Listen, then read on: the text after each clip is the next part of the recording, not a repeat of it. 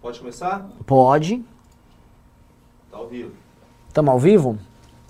Eles diziam que a gente não ia começar pontualmente, né? É, sempre esses comentários. Não vai, não vai começar, não vai. Começamos, E e, aí? aí? Lidem com Cadê isso. os pimbas? Cadê os pics? É, começamos. Vai É. vir? Não vai vir, sabe Cadê por as quê? pessoas? As pessoas só querem saber é da fortuna do Paulo Guedes, o pessoal quer saber de, de sorvete de coco, o pessoal quer, sabe, comer muqueca, o pessoal quer falar de avião, pessoal quer dançar no picles, mas vocês não querem dar bola pro MBL, tá? Que é o único movimento que, de fato, luta por esta pocilga aqui que nós vivemos, tá? Lugar que as pessoas estão basicamente mortas, como meu, meu WhatsApp morreu, tenho o que é necessário para esmagar minha, minha rata. E estamos nessa situação grotesca, tá? E é por isso que eu digo boa noite, meus queridos amigos. Estamos ao vivo aqui, eu e o prof. Ricardo Almeida, direto do MBL News. E é o seguinte, tem Rubinho na plateia, então já já vai ter Rubinho aqui entrando para falar de PT. Porque é o seguinte, a gente tem hoje para falar, ó, da fortuna do Paulo Guedes, É.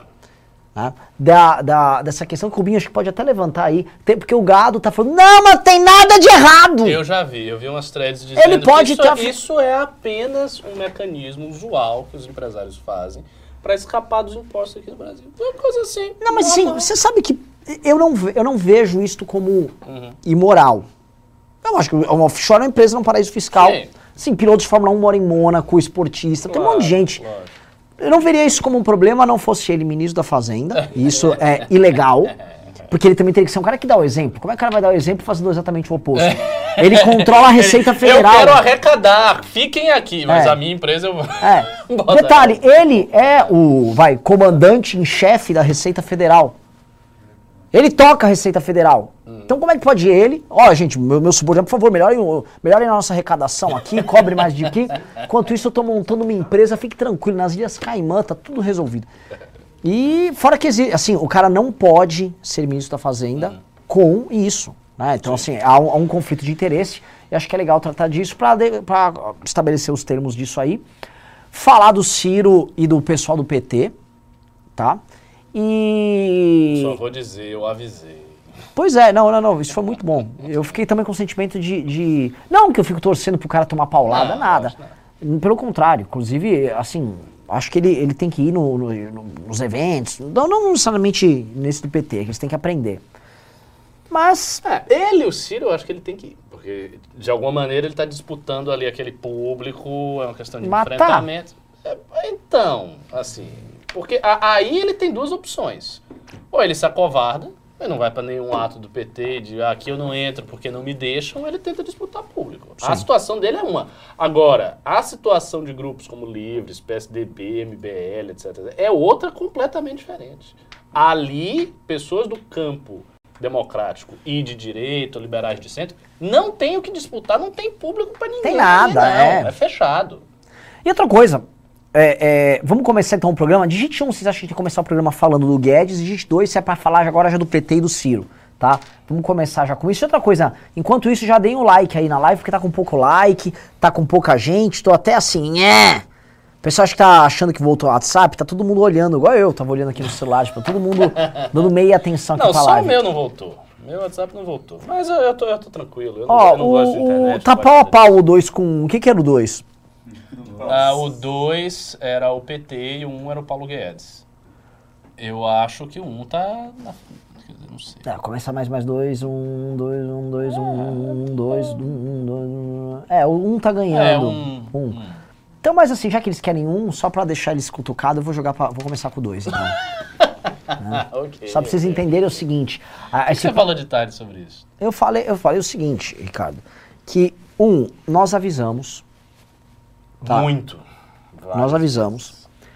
Ah, houve uma pressão incessante por parte da imprensa e de diversos formadores de opinião para que a gente fosse aderir. Três, nada contra, mas pessoal do Livres já saiu. Vamos, vamos, vamos juntar, todos juntos contra o fascismo e tal. Depois eles desistiram. Na, na É. borda ali. É. Quatro, esses partidos, com todo respeito, me dou bem dele, gosto do Roberto Freire, cidadanias e verdes e solidários, essas coisas todas, eles sempre estão assim, acham, estão sempre numa eterna festa da democracia. Ai, demo- você gosta de democracia, Ricardo? É, eu, que- Gosto. eu também, cara. É, e de pizza, você gosta? Mais de democracia. Ah, é? Eu gosto, olha, eu gosto de pizza de democracia. Eu gosto de água quando eu tô com sede. Sabe essas platitudes? Olha, nós todos... Eu sou eu- contra a fome, eu É. sou a favor da paz. Eu quero demo- eu gosto de democracia muito! Entendeu? Nossa, legal. Tipo assim, vocês sabiam o que vocês estavam fazendo saindo com o PT? Vocês tinham que saber o que estavam fazendo. E é importante colocar isso aqui, tá? Porque é o seguinte, nós nunca convocamos pro dia 12 o PT. Em nenhum momento. O que a gente foi foi, ó, vamos aparar as arestas aqui pra uma pessoa de esquerda se sentir à vontade. Até porque, vou dar um exemplo. O, o, o- eu não me sentiria à vontade em uma manifestação, como eles fizeram ali, que tinham bonecões de, de funcionários do correio com uma caixa na mão. Por quê? Ah, entendi, isso aqui não é fora Bolsonaro, você está defendendo assim, é só o contra a privatização dos correios. Isso cabe numa manifestação ali, que era para ser uma manifestação. Não. Então, assim, assim, como eu acho de bom tom eles não fazerem isso, era de bom tom a gente dar nosso sinal para pessoas de esquerda que quisessem ir, fossem ciristas anti-privatização. Cê- Vocês entenderam? Como a gente fez nossa parte, a gente está muito tranquilo agora para falar de todo mundo. Mas muito tranquilo. Sim. Não é? Claro. Então, minha- então, eu tratei isso hoje à tarde e agora a gente pode aprofundar. Porque é o seguinte, verdades precisam ser ditas. O pessoal da esquerda, tá? E tem muita gente que to- tá no campo da esquerda, do, do pessoal do PDT ao pessoal do PSB, ao pessoal do PCdoB. Esse galera é refém, é cativo do PT. Isso precisa ser dito em alto e bom tom. Vocês são escravos do PT, vocês não conseguem sair da mão do cara. O Ciro foi lá, tomou uma paulada e foi falar em fazer um pacto de não agressão. Pô, o Ciro é todo, seu vagabundo, tome-lhe porrada na cara, não sei o quê. E aí vai, e, e ai, PT, qual é, cara? Vamos, Ricardo, acho que é importante pra gente entender, porque isso tem a ver até com o discurso de terceira via e tal, e estabelecer os limites do que é democrático e o que é ser otário, entendeu? Exatamente, exatamente. Vamos lá, Vamos a lá. primeira coisa é o seguinte, como você falou, esses partidos, grupos e líderes, eles têm uma espécie de fetiche em ficar repetindo slogans do tipo nós somos a democracia, nós temos que fazer a frente mais ampla do mundo, a frente tem que ser ampla, nós temos que dialogar com todos, etc. Veja, essas expressões, quando elas não têm um referente na realidade, se tornam expressões vazias. Elas são expressões não, sem substância, sem objeto. Porque é a tal da coisa, você pode até imaginar, fazer assim, uma imagem aqui. É como se você chegasse no ringue e você tá no ringue sem nada. E o outro cara tá com um porrete pra te atacar. E você está dizendo, olha, nós temos que fazer a paz. Quando um não quer, dois não brigam. E aí o cara lhe bate, você cai no chão e você morre. Então a situação desses partidos, do Ciro, PDT, Cidadania, é uma situação análoga a essa que eu, que eu falei. E assim, e, e absolutamente todo mundo sabe disso, porque não é uma coisa que está acontecendo agora, isso vem acontecendo há muito tempo. O nível de hostilidade que o PT está hoje contra o Ciro Gomes é o mesmo nível de hostilidade que o PT esteve contra a Marina. É o mesmo nível de hostilidade que o PT teve contra todos os candidatos e todas as alternativas de esquerda que resolvessem fazer um discurso não alinhado. Eles são assim, eles não vão mudar desse jeito. E aí até eu escrevi no meu Twitter, imagina se o MBL fosse. Imagina. Imagina se o MBL fosse. Imagina, Imagina, olha, imagina se o Kim, ao invés do Ciro, é o Kim. O que, que ia acontecer? A galera ia jogar pedra. A galera ia, a galera ia se preparar pra pegar coisas pra atirar na cara do Kim. Isso que ia acontecer. A gente ia ser enxovalhado, ia ser enxotado da manifestação. Então não tem sentido você fazer uma manifestação em prol de qualquer bandeira se não existe condição de você ir lá e falar o seu discurso sem ser achincalhado. Nós, quando fizemos o dia 12, nós demos esta condição a todos os oradores. Não teve um orador que tivesse subido no nosso palco que tenha sido hostilizado. Ninguém. E olha que foi de tudo. Foi do Ciro, foi do Dória, foi da Simone Tebet, foi da Isapena, foi do Arthur, foi do Kim. Foi todo mundo. As pessoas estavam ali com os alinhamentos ideológicos os mais diversos e ninguém foi hostilizado, porque a gente garantiu que não ia ser. Então, a primeira coisa que você faz quando você vai negociar, isso deve- deve- deveria ser uma coisa básica, é perguntar o seguinte: peraí, você garante que a gente vai fazer nossa fala sem hostilidade? A gente vai vai fazer e depois vai voltar? É uma garantia, sim ou não? Se você viu que essa garantia não está posta, ou é apenas um discurso vazio, você não vai. Simplesmente não vai. Agora, existe um medo, é- essa é a questão. Esses grupos, eles entram nesse jogo muito mais enfraquecidos do que o PT. Por quê? O Lula não foi. Não foi manifestação nenhuma. O Lula não usou as redes sociais dele para divulgar a manifestação. O Lula ficou simplesmente, e ele está à parte do processo. Ele ficou à parte do processo. Só que a pressão que o Lula recebe sobre isso é muito menor. Então, um cara como o Ciro, ele recebe uma pressão gigante porque ele tem que dar certas demonstrações de que ele é muito anti-Bolsonaro, portanto ele está disposto a ir em qualquer manifestação, ao passo que o Lula não tem. Então ele já entra no jogo com uma desigualdade óbvia. Qual é a desigualdade? Ele tem que ficar demonstrando virtudes para um público de esquerda que não vai votar nele, que não estão a favor dele, ao passo que o Lula não precisa. Ele pode ficar dentro da casa dele, tranquilo, não fazer nada pela manifestação e ainda dizer que o PT está tomando a dianteira. Então essa é a situação que a gente está vendo. O ato de esquerda, também é importante que se diga, foi um ato relativamente pequeno, foi parecido com o nosso, talvez um pouco maior, eu vi algumas fotos do, do ato completo, mas também foi um ato não muito expressivo. Pro impeachment não, não resolve serviu, nada. Não resolve nada pro impeachment. Não serve para a luta do impeachment. Foi menor do que outros que a esquerda foi, fez. Foi, foi. E eles, eles notaram que foi menor.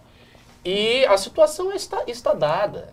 A gente tem um cenário em que os dois polos que disputam o espaço, eles não são democráticos. Por que, que eu falo que eles não são democráticos? Porque eles não respeitam o ambiente de discussão democrática. Não existe esse respeito. Porque não há diálogo. Isso eu estava vendo, por exemplo, de várias pessoas de esquerda falando que o Lula e o petismo agia como gado. Agia de forma parecida com o Bolsonaro. Pessoas de esquerda, não é só a gente não. Gente de esquerda e bem de esquerda. Dizendo isso com todas as letras. Que existe um gadismo do Lula, que não se pode criticar. Que quando você faz uma crítica às políticas econômicas do PT, o pessoal manda calar sua, você calar a boca, porque o PT foi o governo, também é um fato. Assim, o PT foi o único governo de esquerda na presidência, que a gente teve de esquerda, esquerda mesmo. Então o PT ainda alega isso. Diz, ah, vocês estão dizendo ah, que vocês fariam isso, fariam aquilo, que você tem um programa, Pacto Nacional de Desenvolvimento, bababá, mas você nunca governou. Então você está falando da boca para fora, você não sabe como é que é. O PT tem esse trunfo e o PT sempre usa esse trunfo em todas as discussões. Você pega uma discussão de esquerda no Twitter, você vai ver. Os petistas vão chegar e vão dizer, sim, mas o Lula fez, o Lula foi governo. O Lula, ah, você está falando isso aí, você tá, mas na prática você não ia fazer nada. Então você fica reclamando que o Lula compôs com o Eunício Oliveira, mas como é que você faria? Essa, como é que você faria? Você não ia compor com o Congresso? E aí os, os opinadores de esquerda, eles tentam contornar isso com aquela coisa ah, da luta popular, os movimentos, que é uma coisa vaga, não, não é um plano. Quando você chega ali, você tem que ter um plano, que foi o que o Bolsonaro não teve. O Bolsonaro prometeu que ia derrubar o sistema, mas sem um plano, ele não tinha um plano. Aí ele chegou, ah, tá, você vai derrubar o sistema, como é que você vai fazer? Começa todos os candidatos que vêm com discurso de outsider, sejam eles de esquerda, sejam eles de direita ou de centro, sem um plano, e eles sentam lá a bunda na cadeira e começam a fazer alguma coisa, eles vão se dar mal. Se o Sérgio Moro, por Grande exemplo, ponto. vier, se o Sérgio Moro, por exemplo, vier como candidato à presidência, ganhar a eleição, vamos supor, o cenário aqui dos sonhos, ele veio, foi candidato, ganhou, agora é Sérgio Moro, a terceira via se regenerou, ok. Se ele sentar ali sem um plano, ele não vai fazer nada, você tem que ter um plano assim, com, com início, meio e fim. E com todos, e, e buscar pensar, buscar pensar todas as circunstâncias e possibilidades. Tipo, se eu começar aqui, e se eles fizerem isso? O que, que a gente faz? E se eles fizerem aquilo? E se eles pegarem, no caso do Bolsonaro, se eles pegarem a minha família? E as rachadinhas que eu fazia? Ele não tinha um plano para isso. Nenhum. Nenhum. Então, quando aconteceu, ele teve que improvisar e tá nessa situação. Sim. Isso, esse é um problema que a gente tem. É, é o plano de ação política, uma vez que você seja o cara do executivo. E ninguém faz esse plano. E as pessoas estão indo e disputando eleição e gritando: eu vou ser candidato, eu vou ganhar, eu vou ser governo, eu vou ser presidente, blá, blá, sem um plano. Aí chega lá e vai se dar mal. Vai se dar mal. Tá? A não ser que você resolva fazer um governo do tipo Michel Temer, que você não muda muita coisa. Você muda umas coisas economicamente, pá, mas você deixa a estrutura do sistema político intacta. Você não vai para dentro com o objetivo de derrubar essa estrutura. E aí, aí caso, você consegue. Posso, H, tá muito bom. O pessoal que vocês estão gostando. Agora tá da- quente aqui, né? É, manda ligarem o ar. Muito quente. Aposto que não Nossa. ligaram. Bom, manda ligarem o ar. tá realmente tá, tá, tá forninho aqui. Eu tô suando. Se Tá. você não brigar, eu vou lá. Vamos lá. É o seguinte, tá? É, digite A se vocês estão gostando dessa digressão, que essa digressão já abriu na minha cabeça espaço para algumas coisas, tá? Primeira coisa é essa papo de democracia, tá? Quem tá assistindo, eu quando fico falando, ah, democracia tal, eu mesmo fico meio, nhé. Vou te falar por quê, porque eu não acho que o Brasil seja um país democrático de verdade. E eu acho que a- a- o, O, cons- Brasil é um país oligárquico. É, o não- domina- não adianta você ficar falando de democracia quando você não mora num país em que as pessoas se veem como iguais.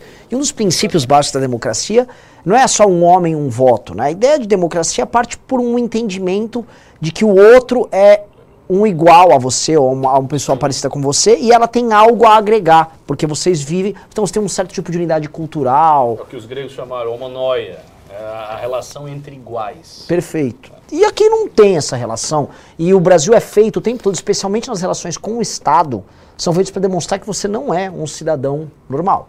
Existem cidadãos de, cidadãos de primeira categoria, segunda, terceira, quarta. E a coisa também vai na, na, na esfera privada. Você vai falar nas relações interpessoais, até relações raciais, enfim. A gente pode entrar nesse universo todo. Fato é, as pessoas não se sentem parte de uma democracia, então ficar clamando por democracia aqui é uma coisa que soa vaga, soa estéreo. Segunda coisa que é, é, é, é importante agregar nesse, nesse sentido, que você levantou. É, se a situ- a situação é, é- é vaga, ela é estéreo, ela não vai a, a lugar algum, e eu acho que ela não vai a lugar algum, a democracia basicamente é um jogo entre oligarcas. O pacto que mantém esta democracia desde, dois, desde, noven- de- desde 88, ele esgarçou e é uma tese que a gente já comentou, já falei várias vezes no News. O modelo de Estado brasileiro, ele colapsou. E ele, para poder se rejuvenescer, ele precisa de reformas muito profundas. E quando a gente fala reforma, não estou falando em termos paulo guedianos de reforma. Eu estou falando assim, se não tiver uma reforma que mexa realmente com os tais privilégios, e a gente chama de privilégio, a gente está falando, ai, eu quero tirar um penduricalho. Não, a gente está falando de coisas de, na casa dos dezenas de bilhões de reais por ano, que é espaço fiscal que não existe.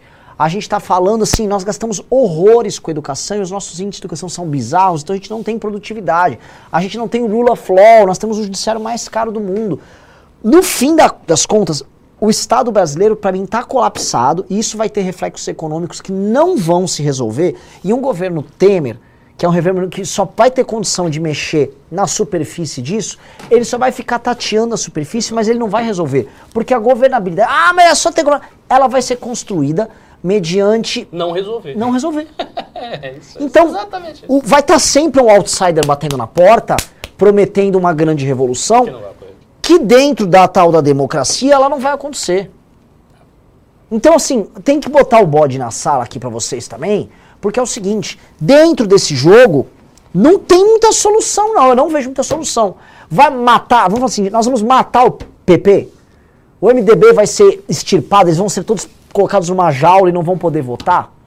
Nada lá na Câmara? Como é que vai funcionar isso aí? Porque, via de regra, todo mundo opera em nome de lobbies, interesses. E a gente tem agora uma coisa nova que desde a, da, do, primeiro, do segundo mandato do Lula, o STF virou um player político. E aí o judiciário vira um player político ativo. Ele não é mais um player político solto, ele é ativo. E ele tem seus interesses, seus interesses corporativos, e ele está operando, e está operando como nunca operou. Então você tem muita gente interessada na manutenção disso. E o que eu acho, Ricardo, não sei se eu estou sendo muito assim, sistemático, tipo, fazendo um arranjo, é, é, sabe, de uma coisa amarrada na outra, como se fosse uma engrenagem gigante. Mas me parece que, assim, boa parte da- dessa atuação mais ativa desses agentes interessados em se perpetuar no jogo é porque o jogo está deixando de funcionar, é porque surgiram tecnologias novas que permitem que as pessoas não dependam tanto dos agentes é, políticos eleitos por eles. E aí, no fim do dia, eles acabam tendo que forçar a mão para manter o jogo deles de pé. E aí, cara, a situação só vai ficar uma bosta. Então não vejo solução. Tô viajando aqui, tipo, o sistema é Não, bruto, não acho rapaz. que você está viajando. Eu faria uns cortes de dimensão, digamos assim. Existem, nessa análise que você fez, tem muitos estratos diferentes, que são estratos temporalmente diferentes. Então, o primeiro extrato, que é o extrato mais básico, que esse é o mais difícil de mudar e que é uma coisa quase constitutiva da essência do que é ser brasileiro, é a baixa participação popular na governança, na, na sociedade civil, na verdade. Você tem uma baixa participação popular e isso está no Brasil desde sempre. Desde sempre. O Brasil teve processo de colônia. O Brasil foi colônia, o Brasil virou uma monarquia, ele tinha uma monarquia centralizada que se apoiava em la- grandes latifundiários que davam o suporte a essa monarquia. Essa monarquia cai com o golpe da República Velha. Esses, esses latifundiários, esses grandes produtores de terra, eles continuam com muito poder durante toda a República Velha, se faz a política do café com leite, a coisa vai, você tem uma revolução de 30 com um ditador personalista, que é o Getúlio, ele tenta subir as massas, mas num corte protofascista, ou seja, basicamente ele como figura poderosa, falando às massas que o elevam, ou seja, não participação direta das massas no exercício do poder, nem na sociedade civil, mas sociedade civil controlada via Estado, por sua vez controlada via um ditador personalista. Foi, foi isso o getulismo. Aí sai disso aí, e aí vai para aquela fase intermediária do Dutra, do Juscelino, etc, etc, em que você não tem uma grande mudança nisso aí. Você tem uma mudança no sentido de que você retorna uma Constituição democrática, mas o povo continua alijado do poder. Aí, logo em seguida, o que nós temos? Ditadura militar. Aí você tem um período de ditadura militar, onde a participação popular é menor ainda, porque você tem uma junta militar que basicamente estabelece quem é que vai governar em todos os lugares. Dois partidos que, no fim das contas, eram partidos de suporte, quer dizer, um era de suporte à ditadura na arena, e outro era um MDB muito limitado, que fazia uma oposição muito limitada, porque você tinha mecanismos jurídicos criados para caçar pessoas, etc, etc. Quando isso passa, você tem o tal do Pacto de 1988 né, redemocratiza, etc, etc. Mas você não tem um aumento da participação popular. Você tem um, um- você tem um símbolo da participação popular, Que é o voto. que é o voto. É. Só que o que, que acontece com este tal do voto, que é o símbolo da participação popular? O voto é capturado por essas mesmas oligarquias. E quando eu falo mesmo, assim, não são as mesmas famílias ou as mesmas pessoas. Isso muda. Isso veio mudando.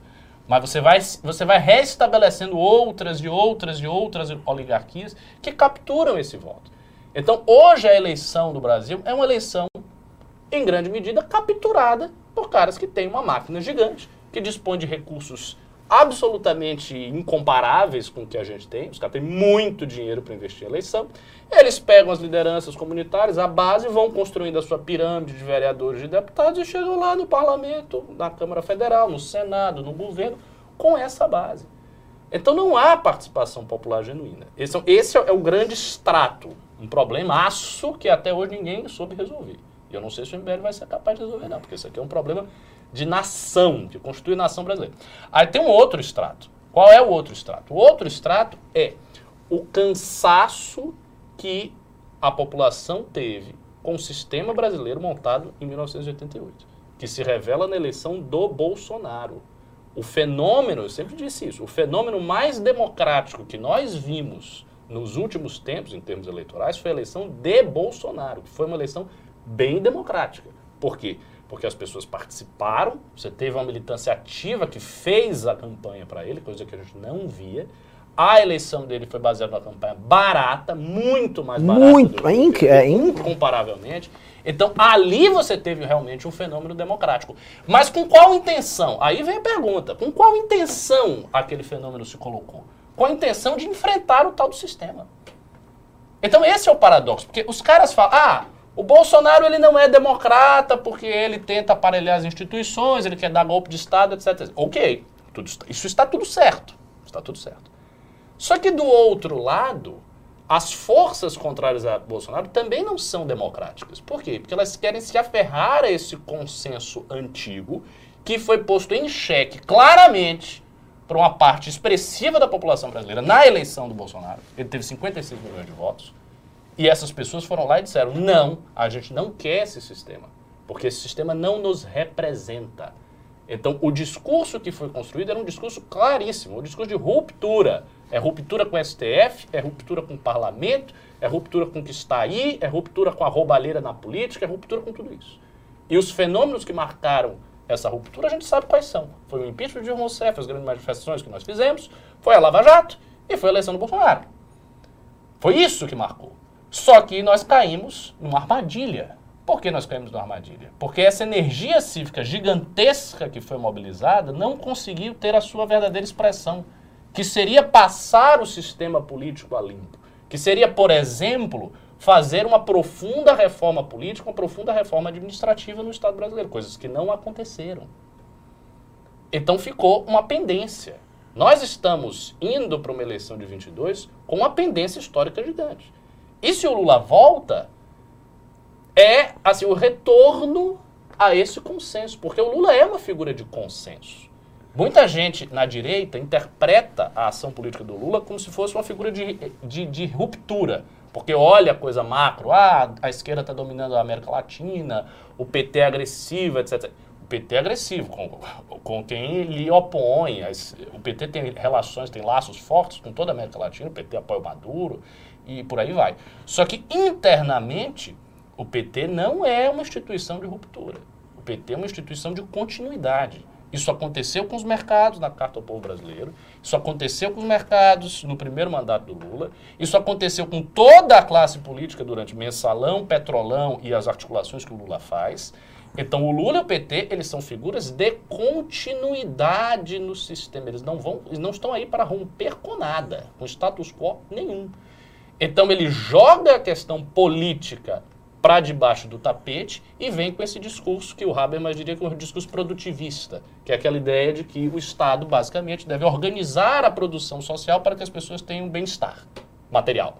Ou seja, elas tenham casa, elas tenham comida, elas tenham isso. Mas você não reparou que tá indo por esse caminho? É, Quando você fala, não, a gente tem que falar da comida na mesa do povo. pra-" Assim, é- eu sei que é um discurso que soa bacana, mas não é isso. Sabe? Vacina no braço e comida no prato. Nossa, que legal, você resumiu os nossos problemas. Não é isso. Mas é só maneira de contornar o problema político. Sim, contorna, você finge, mas aí você, o que que é? É aquela velha té- tática que, a- que o, vamos o sistema político brasileiro tem, de vai lá, assim, eles sentam numa mesa, então vamos, vamos fazer o seguinte, vamos dar uma grana aqui pro pessoal aqui, vamos resolver isso aqui, colar tal, e a gente se recompõe, Exato. Só que não tem mais espaço para essa recomposição. Eu, assim, eu acho que factualmente tem espaço. Tipo, o Lula pode ganhar, ele pode fazer uma composição. Agora, ao preço, o, o preço Não, terrível a- disso... é uma a questão assim, você pode fazer, pode, ó, vou sacrificar o plano real, faço essa recomposição e me seguro por alguns anos, até a, até a, a bomba estourar. Porque esse tipo de recomposição destruindo a economia foi feito pelos militares, foi feito no governo Sarney, que é tipo, ajeita pra aqui, puxa dali, taca, e em geral representava endividamento e inflação. É. Porque na prática você precisa, para fazer essa recomposição, você precisa dar grana. E pra você meter grana no jogo, ou você tem espaço fiscal para meter grana no jogo, ou você vai inventar dinheiro, você vai emitir dívida, você vai inflacionar seu dinheiro. Eu acho que algumas coisas vão cair. Se o Lula assumir, eu acho que algumas coisas vão cair. O teto cai. O teto. Sim. Pra mim, o teto vai embora. O teto vai embora. Teto indo embora, eu acho que ele vem com um tipo de política que está sendo desenhado no mundo inteiro, que é uma política keynesiana, ou próxima do keynesianismo. E aí ele vem com um investimento maior no Estado, porque ele está com as amarras meio soltas e vai tentar lutar nesse campo. E aí, eu, eu acho que ele pode ser relativamente bem sucedido. Não, é claro, ele não vai resolver os problemas estruturais grandes que a economia tem. Desindustrialização, baixa produtividade, educação técnica ineficiente. Esses problemas ele não resolve. Ele não resolve. Não resolve. O Ciro diz que resolve, mas o Lula não tem plano para resolver. Ele não tem plano para resolver. Quem tem um plano para resolver é o Ciro Gomes, que eu não sei se vai funcionar ou não. Mas ele vai tocando com a barriga isso aí e ele consegue alguns anos de, não digo de prosperidade, mas de Empurrar com a barriga. empurrar com a barriga. é que eu acho que nem isso a gente relativa tá, tendo condição. A- a- essa crise que tá vindo aí da China, a situação americana que também não tá das melhores, a gente tá com um mundo meio, meio atrapalhadão. Pode ser que a galera vai lá, faça o Great Reset aí, Não, mas se o mundo ficar todo atrapalhado, aí os problemas do governo eles diminuem de intensidade, subjetivamente. Porque aí tudo vai ser visto como uma- um caos geral, e aí a responsabilidade do cara que está ali assumindo, ele, ele se reduz. Quando houve É a, o que o Bolsonaro teve, de alguma medida, na pandemia. Né? quando, quando teve uma crise global ali no, no final do governo Fernando Henrique, ah, ele foi culpado do mesmo jeito e É, ficou ele por foi, isso mas mesmo. assim, tinha quem o culpasse com muito vigor. O Lula vai ter uma instituição única para culpá-lo, o MBL, né? Porque o resto não vai culpar. É. O Bolsonaro, coitado, ele vai ficar pensando mais o que, que ele tem para sobreviver pós-mandato. As É. outras instituições vão se calar. Isso é uma coisa que o gado às vezes não entende. Né? O Bolsonaro, ele vai. O que, que o Bolsonaro tem? Eu tô olhando isso aqui, eu olhei. A gente fez um vídeo tratou do Coppola, né? Você vai, olha o número de likes que esses caras têm, olha o alcance desses caras, olha os números do Brasil Paralelo e tal. É tudo muito grande. O que essa turma tem é um patrimônio e um nicho eleitoral no Brasil que o que esses caras têm que fazer é só manter o patrimônio. Acho que o que o Bolsonaro tem que fazer é resolver os problemas jurídicos dele, saber que vai perder uma parte desse patrimônio, mas tem que manter, junto com esse conglomerado de sócios que ele tem, esse patrimônio, que é um patrimônio de pessoas que seguem eles Mas fielmente. Isso é um problemaço. E eu vou lhe dizer por quê. Para ele manter esse conjunto, caso o Lula volte, o Bolsonaro terá que ser a força maior e mais firme, mais acentuada no combate ao Lula. Porque, obviamente, é coisa básica.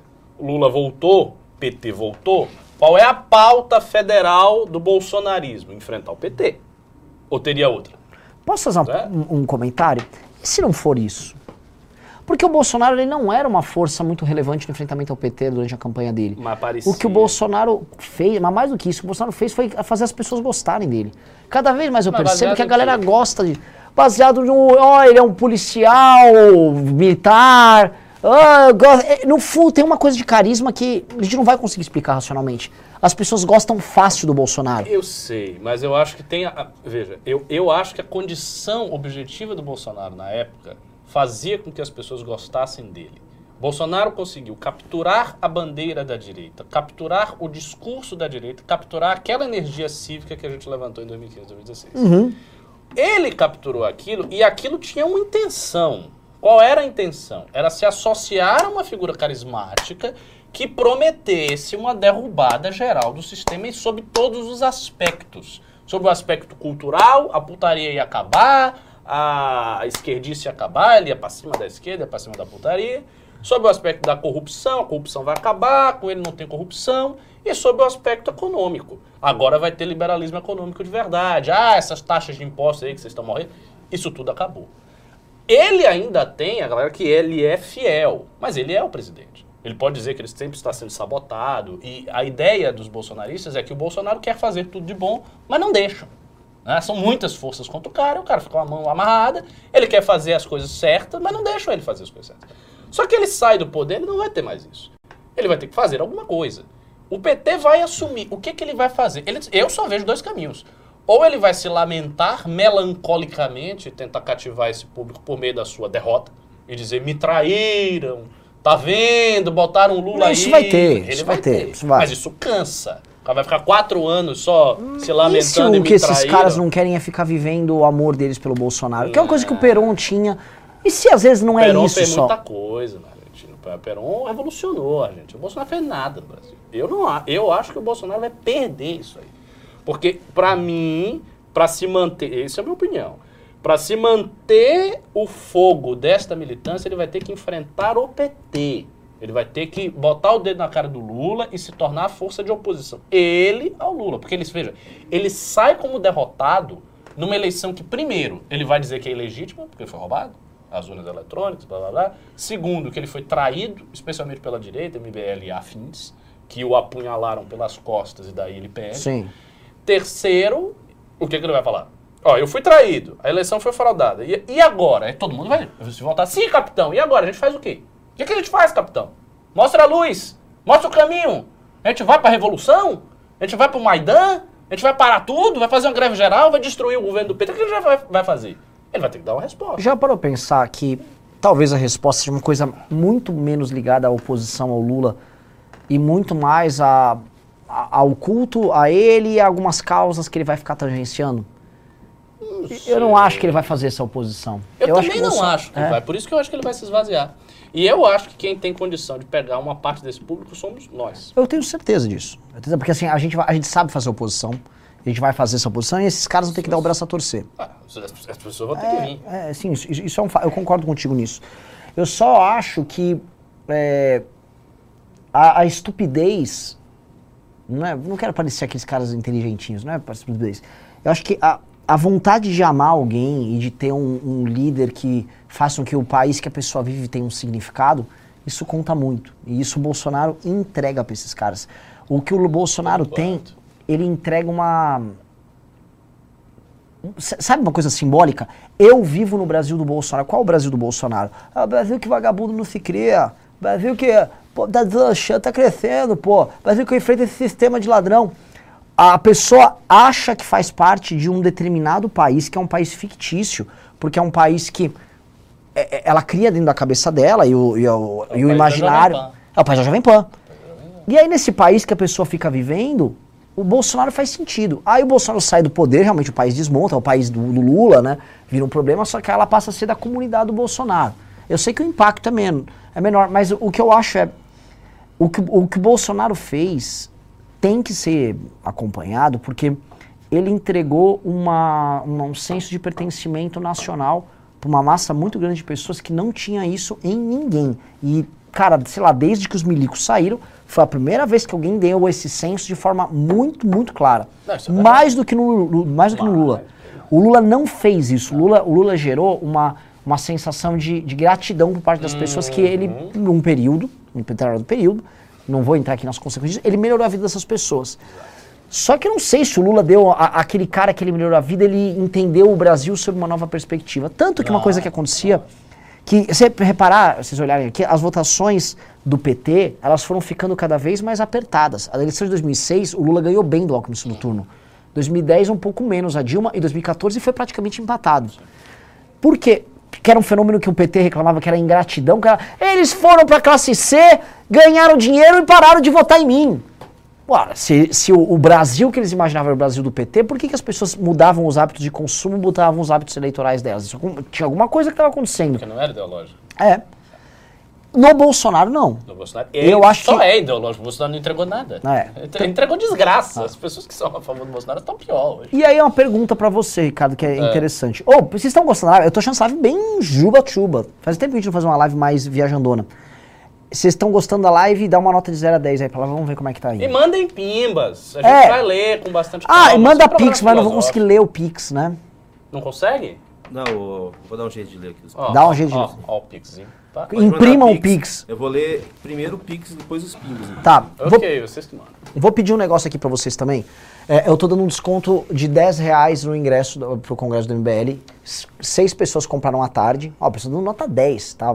Seis pessoas compraram à tarde, tá? Vamos vender à noite. É, mande um Pix de 290 reais com o seu telefone, pode mandar sua pergunta, que a gente vai te mandar o ingresso pro congresso do MBL, tá? Tá É, e assim, isso é fundamental, isso é fundamental. Vocês estão no círculo mais interno do MBL, vocês têm que vir no Congresso.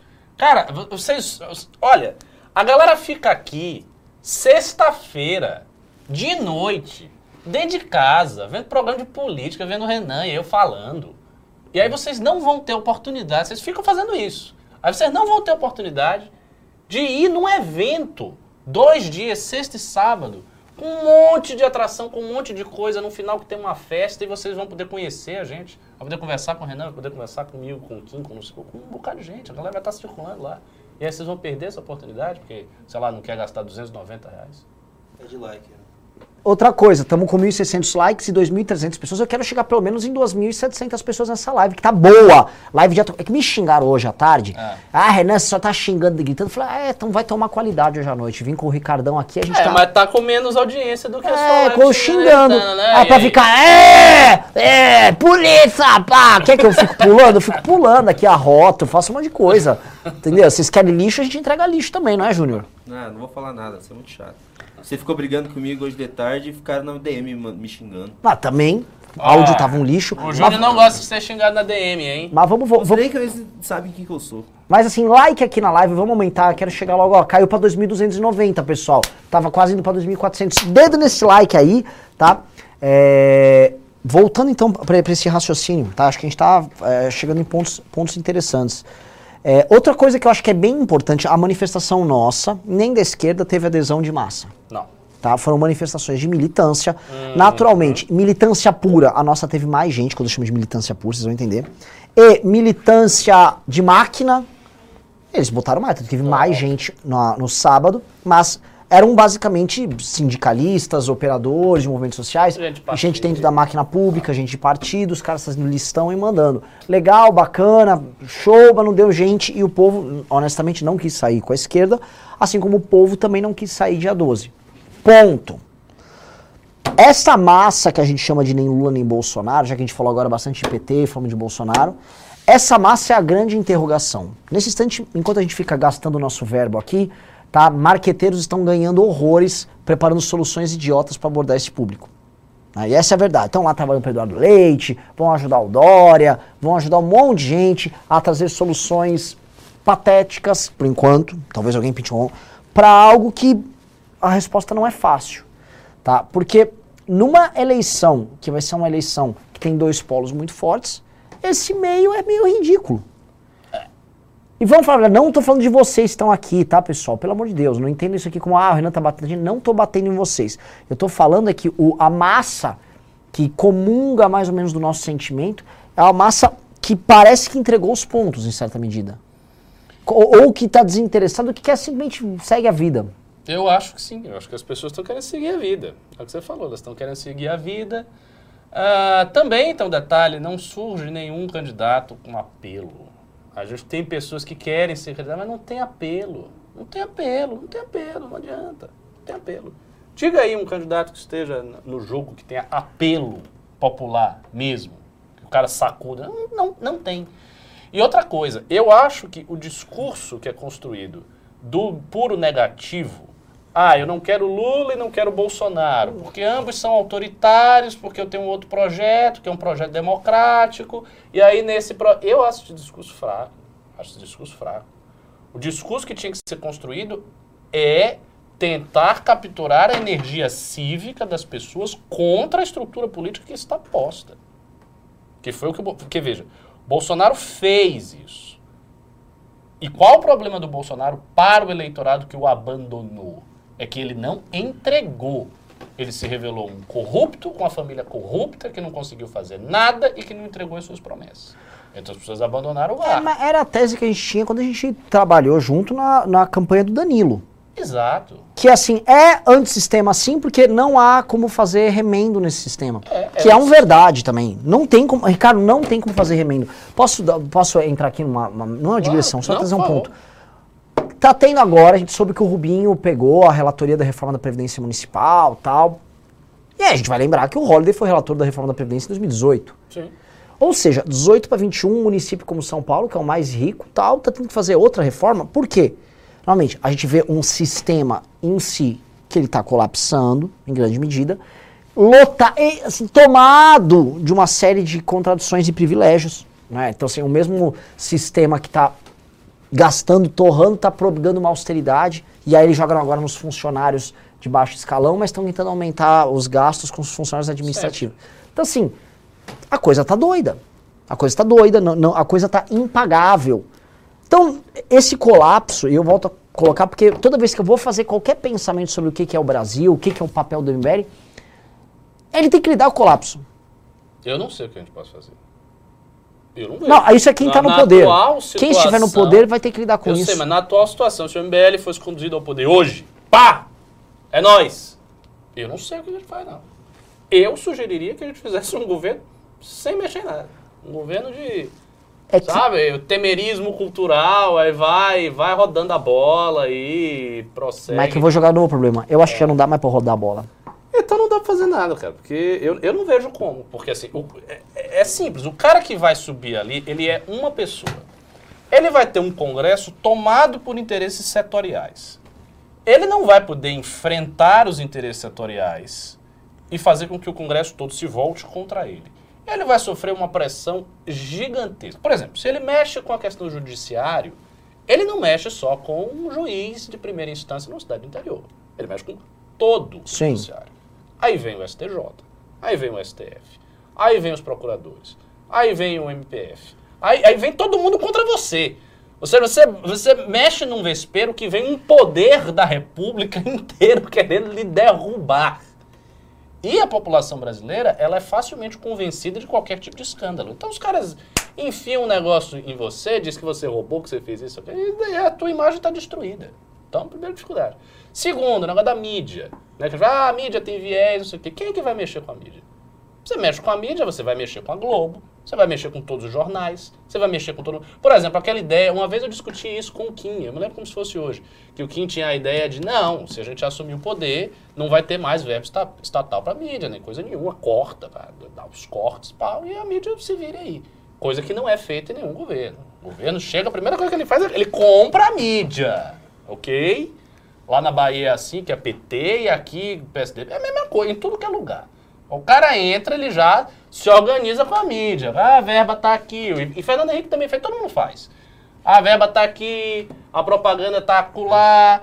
E o cara faz uma, uma grande composição com quem tem a, a informação e alimenta essas pessoas de publicidade estatal em tudo que é lugar. E é, coisa, é assim que funciona. Aí imagine que, não, não vamos fazer isso porque isso é imoral. Por que, que é imoral? Porque eu não quero fazer essa publicidade, dado que o dinheiro é público. Então eu vou cortar. No momento que você corta, no dia seguinte, todos, todos os jornais eles vão lhe atacar. Eles vão criar coisas, vão fu- fu- fuçar qualquer coisa da sua vida. Os caras vão atrás de, sei lá, de que você colou na prova quando você era da sétima série, pra dizer que você é desonesto. Os caras vão em cima de você. Por exemplo, o que, que fez o Bolsonaro? O que, que fez o Bolsonaro ter algum respiro na mídia? O fato que ele foi lá e comprou SBT, comprou Sim. Record. Então ele foi e comprou. Ele não conseguiu comprar a Globo, porque ele tem, sempre tem uma coisa com a Globo muito forte. Então a Globo tá à parte. Mas os outros ele foi lá e deu mais verba. E dobrou a aposta. E fez o que os caras estavam esperando. E qual foi a resposta? A resposta é imediata. SBT faz propaganda do governo no programa Raul Gil, que eu vejo, já vi. O cara chega, tira o chapéu. Tem Pro programa- Bolsonaro. É, é, É. quase. Não é pro Bolsonaro, mas assim, são figuras secundárias sempre. Tipo, eu vi o cara tirando o chapéu e falando mal do Sérgio Moro. No SBT, no Raul Gil, dizendo que o Sérgio Moro. Olha o discurso bolsonarista. O cara lá dizendo que o Sérgio Moro ele tinha a ambição de governar. E. Ah, O cara repetiu o discurso bolsonarista igual na TV para milhões de pessoas tirando o chapéu no programa do Raul Gil. Por que, que isso acontece? Porque o SBT tem dinheiro. É Então, SBT, a- milhões não é. A relação é simples. Os caras recebem o dinheiro, os caras fazem. E aí, se você entra no poder e diz, não, não vou fazer, todos os órgãos de mídia vão ser contra você. Aí você vai enfrentar simultaneamente toda a mídia brasileira, e mais os- o, o judiciário, e mais subsetores ao mesmo tempo, você sendo uma pessoa que está ali eleita por um voto democrático, eu acho difícil. Acho muito difícil. Eu não, eu não sei que, que milagre que o cara vai fazer ali, que mágica que ele vai fazer. Isso eu nem falei no combate à corrupção. Porque ainda tem esse quarto fator. Que o cara chegar, ah, então é o seguinte, então a gente vai fazer aqui uma grande reforma, porque nós vamos criar uma operação de combate à corrupção, com inteligência, articulando as várias polícias e papapá, e vão passar limpo todos os contratos que tem, licitações, esquece. isso. é. O cara chegou, fez isso, cara já, "Ih, esse aí a gente vai ter que derrubar. E os caras vêm pra cima. Que é um paradoxo de qualquer tipo de candidatura, especialmente dos outsiders. Por exemplo, a candidatura do Arthur. Claro que é muito mais fácil, porque é governo. Mas é difícil. É difícil. Se o cara vem com a disposição de passar a limpo as coisas, os seus adversários, aqueles que são mexidos eles, se fecham todos. Eles se fecham e começam a lhe hostilizar e te antagonizar de todos os meios possíveis. Talvez uma estratégia, talvez uma estratégia seria colocar um setor contra o outro. Tentar fazer uma espécie de divide para conquistar, a maneira romana. né? Tentar criar ou verificar contradições existentes entre polos de poder e tentar jogar uns com os outros. Mas eu acho difícil também, porque as pessoas perceberiam. Sim. Elas conversam, elas vão ver que você está fazendo isso. Elas vão notar que você está fazendo isso e elas vão se compor entre si. Então é bem difícil, bem difícil. Tarefa Ó, aí. Não, é, não, não é tarefa fácil, não. É, um cara mandou um, um pimba aqui, ó. O Cristiano Vasconcelos disse: O Renan tem elogiado recorrentemente o Reinaldo Azevedo com as análises acuradas que vocês fazem. É difícil acreditar que vocês não saibam que o Reinaldo Azevedo é porta-voz de setores do PSDB e emite opiniões extremamente enviesadas. Eu queria comentar com vocês isso, porque é o seguinte: o Reinaldo não vem, e já há bastante tempo, fazendo o jogo do PSDB, tá? Todo mundo já falou que ele fez, ah, o discurso do Reinaldo está muito mais próximo do discurso do PT. É verdade. Isso precisa ser dito. Tá? Verdade. Mas o que eu falo que o Reinaldo acertou em muitos pontos, o Reinaldo já vinha falando que a, o processo começou em 15, 16, e aí teve o lavajatismo de um lado, o bolsonarismo do outro, ele falou que isso ia dar merda. Tá? Deu. E deu merda. O problema é assim, que deu merda, deu muita merda, tá dando merda, e assim, a merda não para. Entendeu? Então assim, e ele estava avisando isso já bem antes de muita gente, antes inclusive de nós. Que a gente costuma falar, ah, nós somos precursores disso, daquilo. Não, nesse ponto o Reinaldo falou antes. Então, assim, tem que ouvir. Um cara que é precursor no determinado discurso, você vai, opa, tem um ponto aqui, tem outro ponto ali, e eu vou respeitar. Não concordo com tudo que ele fala, tampouco ele concorda com a gente. E jogo que segue também. É, vamos lá, vamos lá. Algum. o- Ó, o Diego Souza disse: a comunicação no bolsonarismo é excelente. Eles traduzem a mesma mensagem para diversos públicos. Não tem algo especial nisso, só fosse comprar a mídia porque o PT não consegue. Eu acho o, P- o bolsonarismo é ma- magnífico em comunicação. É, é muito bom, mas assim, ele também comprou a mídia. Esse é o É. detalhe. Ele não deixou, ele não chegou e disse, não, vou zerar toda a verba de publicidade estatal aqui porque eu sou muito austero. Ele não fez nada disso. Ele botou o dinheiro que a gente tinha que botar para É. defender ele. Os caras defendem. É um, contra... é um contrato frio. Você traz o dinheiro, o cara defende. Inf- Infelizmente é assim. A, a mídia brasileira é um, é um lixo, me desculpe. A mídia brasileira é vendida. A mídia brasileira é vendida. Se você bota o dinheiro na mão do cara. Ele sai cara dançando ali pra você. Uh, é lógico. É assim. Todo mundo sabe. Na Bahia eu tenho muitos detalhes sobre isso, que eu até sei quais as operações de lá. Pessoa bota o dinheiro, aí você tem certos jornalistas, entre aspas, apresentadores, que eles fazem ali certinho. Principalmente esses programas populares, eles todos, Sim. todos são comprados. Todos são comprados. E é, então, assim, vocês pegam assim, ah, Augusto Nunes era um cara sério. Augusto Nunes sempre está operando por determinado governo estadual ou federal de acordo com as composições da empresa que ele trabalha. Pois é. Entendeu? Augusto Nunes falava mal do Bolsonaro. Ah, mas ele era sério, né? O Augusto Nunes é um cara profissional, ele precisa Profissional, tocar ali. E assim, um bom jornalista brasileiro, especialmente desses de veículos de, eh, radiofônicos e tal, Eles são ele assim. faz isso. É. verdade. E assim, é complicado falar isso porque. Ai, a imprensa! Não, a imprensa é um player político e é um player econômico. Tem conta para pagar no fim do mês e tem gente disposta a pagar e estão Exato. dispostos a vender. Exatamente. Né? É, é, não é o tal do livre mercado, isso aí. Né? Não é. E agora, aí como é que você vai fazer? A, a pergunta é, e aí como é que vai fazer? Vai destruir essa cultura? Porque, a- em tese, se o cara assume convicto de acabar com isso, ele pode acabar. Ele mete um bocado de canetada, ele vai tirando a publicidade, ele força isso a acontecer, arranca as publicidades da imprensa e ele pode fazer. Agora, o que vai ocorrer é que toda a imprensa vai se voltar contra esse cara. Aí, aí ele vai precisar de uma base, assim, de uma coragem. Ele vai ter que chegar. Pra ele fazer um negócio desse, pro cara fazer um negócio desse, ele teria que ter uma comunicação tão gigante pra ele contornar a imprensa majoritária. Ele chegar diretamente nas pessoas e botar o dedo e dizer: Ó, estão me atacando porque eu fiz isso, isso, isso, isso. Eu tirei aqui, aqui, aqui, aqui, ó, aqui, aqui, tá vendo? Por isso que estão me atacando. E aí o cara vai pro tudo ou nada. Tipo, luta de vida ou morte. Vamos pro tudo ou nada, quebra tudo e se- também se eu for preso, se me matarem, se prenderem minha Sim. família, ok. Se o cara estiver disposto a isso, Júnior, a gente tá com algum problema no, no, no, no, no, no, no YouTube, tá? O público tá uma hora 2,380, depois cai pra 2,200 e depois ele fica tchuc, tchuc, oscilando. Eles tá vendo, devem estar vendo que o, que o WhatsApp voltou, estão indo lá ver o WhatsApp e voltam pra lá. Entendi, entendi. Pode ser. tá voltando Tá aí dando o os WhatsApp, picos, né? Tá, dá uns picos de. Sai, sai 200, Aí, entra é. 300. O, o- o Rafael Freitas, ele tá inspirado aí pela modalidade revolucionária. Acho que tem que ser assim, Ricardo. É o que o Bolsonaro tá fazendo. Não, não é o que o Bolsonaro tá fazendo. O Bolsonaro não está fazendo isso. O Bolsonaro está dando dinheiro para SBT, dinheiro para a Record, e ele fica gritando contra a imprensa. Eu tô falando sujeito que resolva aplicar o princípio que o Kim falou. Publicidade estatal não vai rolar, corta e fim. O que vai ter de publicidade estatal assim, é campanha contra a AIDS e tal, mas não vai ter nada além disso. E o cara corta o dinheiro dos caras. Para fazer isso, eu acho, o cara vai ter que contornar, ter uma base ultra forte de comunicação, que o MBL não tem. A gente tem uma base boa, mas teria que ser 100 vezes maior, mil vezes maior que isso. Então, uma coisa assim gigante. Chegar nas pessoas via internet e chegar denunciando, e agressivo, dizendo que estão me atacando por causa disso aqui. E aí, assim ele vai receber processo. Vai, vai, vai- ó, ó, é uma putaria. Uma putaria. As emissoras, grandes emissoras, vão pra cima do cara. E outra, vocês também têm que entender o seguinte: as relações da elite brasileira são transversais. As relações, elas são transversais. Vocês viram o fa- famoso vídeo com o André Marinho imitando Bolsonaro? Vocês viram aquela mesa ali? Ali tinha todo mundo.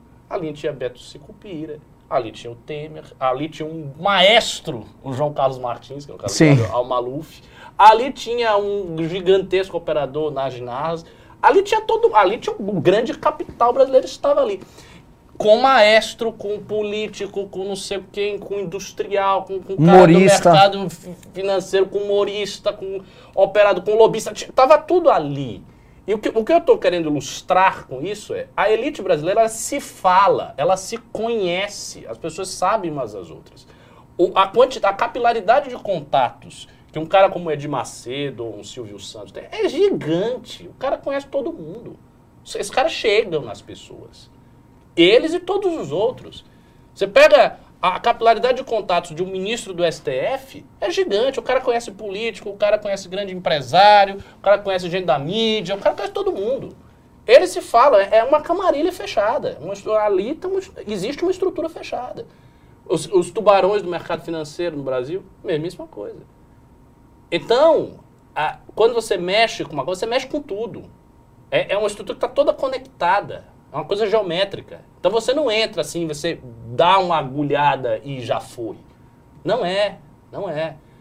Por isso que eu falo, a tarefa de governar nestas condições é muito difícil. Ou você reduz a sua ambição e diz, não, o que eu vou fazer é o seguinte, eu vou tentar fazer uma administração ok, reduzir algumas coisas assim, muito escandalosas e vou tocando. Ou... Vou te dar um exemplo, cara. É. O Temer fez uma série de reformas, são dois anos Isso. e meio de governo. Quando o Bolsonaro entrou, estava todo mundo em pânico pela reforma da Previdência. Como se, se não passasse ali naquele instante essa reforma, a gente tem um problema gravíssimo e, da, da, da, da, e bolsa, investimento externo, tudo dependendo disso. Se eu for olhar, já não é de hoje que o Brasil está sempre, assim, no limite. No limite no Se não tiver essa reforma, o Brasil quebra. isso. Então, assim... É um país que está com... Sim, e ele está esgoelado já há bastante tempo. O Brasil está esgoelado em 2012, 13, aí a coisa quebrou em 14, se arrastou. É. E assim, algum motivo tem para estar tá esgoelado. Tem que ter um motivo, que não, é, não seja só tipo, ah, ah o mundo não, não é isso. Eu vou falar um negócio, tá? Eu, a gente só falou de coisa ruim. E a gente pode fazer o seguinte: digite um se você quer que a gente vá falar do Paulo Guedes agora. E digite dois se a gente vai tentar formular algumas soluções para isso e responder Pix e Pimba. Hoje vocês até estão um pouquinho mais generosos, mandaram 650 no Pix. Oh, né? obrigado. Mas mandem mais, comprem. Ó, eu tô dando. Não, eu tô... não, é. Não, que teve venda de, de congresso. Ah, tá. Mas você assim. Lembra, lembra, você, você avisou que 290. 290 reais. São dois ingressos, né? Ingresso, é, exatamente, para os dois sábado. dias. Tá bom? Você compra ingresso para os dois dias, ainda com entrada na balada, manda 290 de Pix. Vixe, todo mundo tá no 2 ou no 1. Um. Não, o 2 tá, ganhou. Tá, tá... É, vamos embora, vamos continuar. Vamos continuar na digressão, tá? É, a parte difícil é da solução. É, a primeira parte é, é o seguinte: é, a solução, e esse é um ponto que a gente conversa muito, ela, se eu fosse falar assim, tem uma fórmula para resolver isso aqui, ela não tem, tá? E aí, antes que vocês falem, ah, o cara botou, criou uma expectativa aqui, não entregou nada. Mas não é isso. A solução é um determinado approach político. É um determinado tipo de construção. E isso já está havendo, tá? E esse é o ponto que eu queria comentar uh, com o Ricardo, porque não quero parecer novamente pretencioso, mas o mandato do Kim, o tipo de discurso que a gente vem criando, o tipo de comunicação, ele aponta para um caminho que ainda não ganhou escala. Mas eu olho para o trabalho da academia, do desempenho do Arthur, eu vou assim, do desempenho do Arthur nas eleições de 2020. A academia MBL, a formação de um público que, em termos de consciência política, basta comparar o dia 12 com o dia 2. É outro. É um tipo, é um nível de consciência política que partido algum tem. Chegando para para postura nossa de um, um, é uma honestidade, assim, não, tô, ó, não, não tem um plano pronto. O Ciro diria assim, fique tranquilo, já sei como resolve, pegue, puxa aqui, tire dali, ele volta. Ele tem um plano, ele alega que tem esse plano. Eu acho, assim, eu, eu duvido que o plano dele responda esses problemas eu que a gente está colocando. Acho. Eu acho que ele está presumindo uma facilidade que ele não tem. Até porque ele presume uma coisa que ele sempre fala. Não, porque nos seis primeiros meses o presidente tem um poder imperial. Mais ou menos. Quem, quem garante? tem nada de garantia. A garantia assim, é que você tem o apoio do povo que votou em você, só. Tem a garantia que você tem seis meses de poderes quase cesaristas? Não, não. Se você vier com muita agressividade, pode ser que no, na primeira semana você seja encurralado. Lembrando que às vésperas da reforma da Previdência, o Maia e você uma lembra? parte do Centrão já estava passando pauta-bomba, dando recado, ó, oh, não é assim que é, não é assim, ó, oh, vai perder de novo e tal. menos de seis meses. Sim. Foi logo chegou. Não, foi, foi, foi sim. Então, sim, foi nesse período então não é, essa, não é assim que a banda toca. E o que o Ciro propõe é assim, é uma mudança muito grande no modelo econômico Total. brasileiro, que ele não vai resolver em seis meses, ou seja, ele vai precisar ter governabilidade no processo todo, tá? E que, assim, os mercados já antecipam. O mercado, o problema do mercado é que ele antecipa isso. Então, assim, a galera vai tirar o dinheiro do Brasil antes, Já. É. e aí vai Foi funcionar pra como? ganhar, já tiram antes. Antes dele assumir, já tira. Ah. Já tira. E aí o problema que ele vai enfrentar, todo mundo vai enfrentar, sabe qual é? É, existe uma agenda de produtividade combinada com algum tipo de austeridade econômica que ela, pra mim, ela é obrigatória, não tem o que fazer, que é, é o que fala aquele, o tempo todo, aquele, putz, esqueci, o Marcos Lisboa. Assim, cara, nós somos pouco produtivos, nós não, entendeu? A gente, nós- é ruim. Temos que aumentar a capitalização e aumentou nossa base, gerou capacidade de investimento, aí você pode escolher dois caminhos. Ah, eu quero um caminho mais coreano, chinês, intervencionista. Ah, eu quero laissez-faire. Aí você discute, mas eu acho que fazer isso tem que cortar os privilégios já de cara. você tem que ter grana. Você não consegue ter nenhum projeto, ah, vou endividar, mas, mas já tá esgoelado. Vai ter que cortar tudo. Vai ser chegar e pau. É. Corta. Então- Aí. é, Isso aí é difícil. Então, o, o, o, o, o que eu digo é o seguinte, a gente tem um projeto, o MBL, ou o approach político do MBL, é, não é porque a gente é do MBL, tá? Me corrige, Ricardo. É o approach mais honesto que tem. Porque ó, esses dias eu vi, a gente bateu no da tá Cunha. falando aqui que você não tem plano nenhum. É, ah, não tenho plano nenhum, não que, tenho solução que fácil. movimento político do Brasil diria, nós não temos plano? Ninguém diria. Não tem. Todo mundo fala, ah, é só privado. E é o seguinte, esse tipo de approach, ou esse tipo de moderação na apresentação das soluções, isso é muito bacana. Porque é, é, faz parte de um processo de construção que, se eu for falar de verdade, se eu puxar alguns dos intelectuais mais conceituados, até os da esquerda, eles mesmo não têm resposta. Não. O Safatri perdidinho tá falando em revolução armada. Não, Se eu for pegar um ra- fazer. né? É. Então, assim, os caras estão perdidos, é, ninguém tem uma solução fácil para dar, e a solução para esse problema da democracia, do pacto de 88, não sei, tudo isso está em aberto e ninguém está resolvendo. O Lula, para mim, agra- agrava o problema, em em médio prazo, não em curto prazo. Bolsonaro é tipo, ele quer dar um golpe, né? Não pense que o Bolsonaro não, não tenha isso em mente. E os demais, eles acham que eles vão dar o nó- o famoso nó em pingo d'água. Talvez o que a gente veja, talvez o que a gente veja para os próxima, as próximas décadas no Brasil é a ascensão de um ditador. De fato. Porque assim, a, a, a democracia brasileira é uma democracia frágil, todo mundo sabe disso. O Bolsonaro já abriu muito a janela do Sim. discurso possível. Ou seja, ele já tornou bastante verossímil e possível discursos golpistas. E tem uma parcela considerável da população que compra esse discurso com facilidade.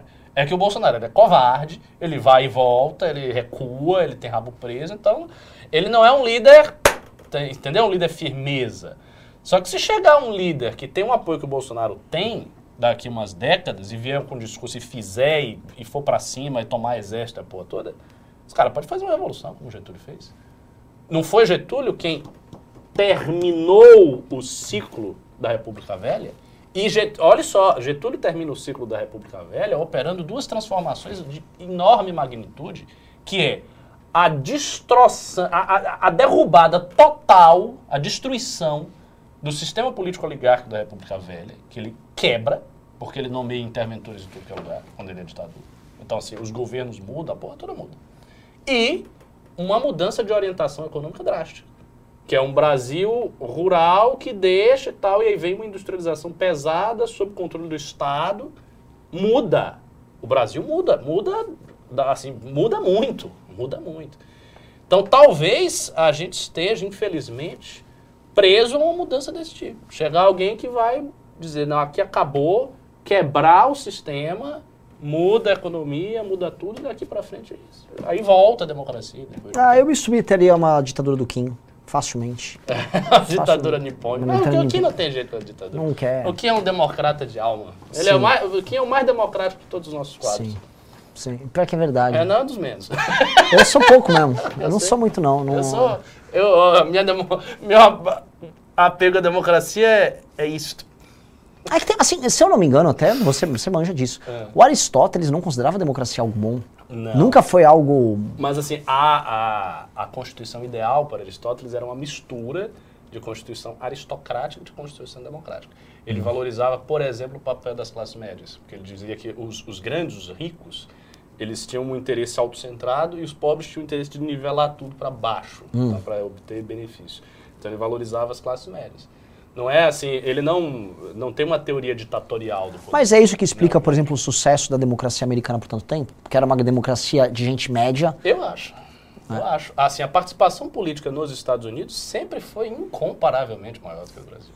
Não tem, assim, não tem comparação. Porque você tinha ali uma faixa de pequenos, não pequenos, né? de médios proprietários, de comerciantes e de gente com capital muito difundido que fizeram a Revolução Americana e que continuaram a democracia. Então, esta faixa média que fez a coisa funcionar. No Brasil nunca teve.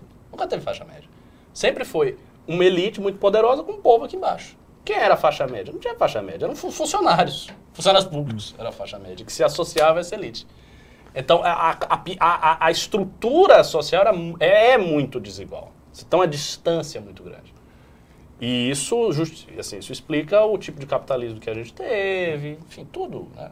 Aqui em São Paulo, já que a gente está falando sobre esse assunto, e, eu fiz essa pesquisa para o documentário, aqui em São Paulo houve de fato um ensaio. Ali nas primeiras décadas, é fato, houve um ensaio de algo diferente. Porque a gente veio com um aporte étnico diferenciado, de imigrantes não sei o quê. A gente, como se eu fosse paulista. Aqui, os paulistas. Vier, e aí a construção foi um pouco diferente. Mas resultou que não funcionou, né? Porque São Paulo perdeu a guerra, veio Getúlio, pá, e a coisa foi. É. Pois é, pois é, pois é, pois é. Vamos falar de Paulo Guedes agora? Bora. Mas eu, só queria comentar o seguinte, pessoal. O que o MBL está propondo, e acho que esse é o lance, falando em solução, é a construção e a pavimentação com a participação geracional, porque quem nos acompanha aqui é mais ou menos jovem. Lógico tem gente mais velha, Marta Miriam Perim está aqui no chat. Mas assim, há uma construção aqui que eu acho que ela é, dessa construção vai vir as respostas e com o tempo ela não propõe resolver nada agora é por isso que uma das coisas que a gente está se permitindo muito é ir pra cima de quem aparece como salvador da pátria, os da cunhas da vida. Isso, Parece um da cunha, tchau, vai tomar no seu cu, vaza daqui, ô filho da puta. Porque esses caras, eles estão novamente pegando as pessoas estão em desespero e há esse momento. É. solução simples, ah, chego lá, eu faço. Eu peito sistema! Né? Não. Então, a gente tá, e a gente vai fazer essa construção. A gente vai ter que ter tempo. E a, e a parte difícil nossa é que a gente tem que ter os meios pra isso. Eu tava falando do Congresso do MBL que eu tava comemorando e tá vendendo pra caralho. Por quê? Porque não é um congresso, apesar que vai ter coisas legais pra cacete. Ou seja, vai ter debate presidencial, vai ter. Eu já posso confirmar que o Danilo Gentili vai entrevistar uma pessoa muito importante, que as pessoas gostam bastante aqui no chat. Tá? Ele tá com a língua coçando. Tá. Eu posso falar que vai ter presidentes da República Pode, trocando pode, ideia. Eu, vai ter painéis com um monte de gente. Vai ser um eventaço. Tá? Um puta de um evento. E, mas a- não é isso que interessa para as pessoas que estão indo lá. A gente está conversando com a galera que já comprou, e já foi mais de 500 ingressos vendidos. E o que está interessando a galera é o que, que a gente vai construir disso aqui.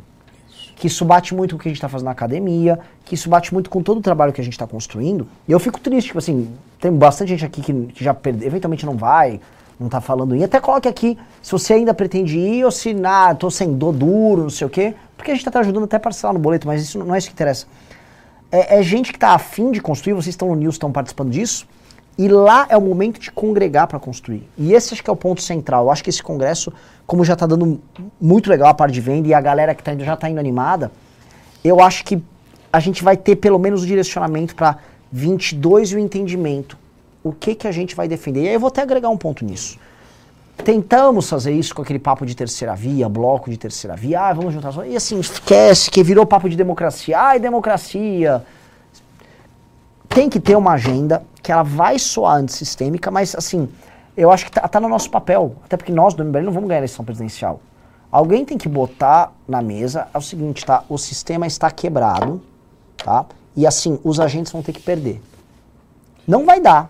Não vai dar. O Kim, quando faz a emenda de privilégio e ele consegue, ele cria uma campanha gigante em cima disso, o que, que é o Kim está dando a entender ali? As pessoas não estão aguentando isso. E essa é uma militância nossa, uma militância que está aqui.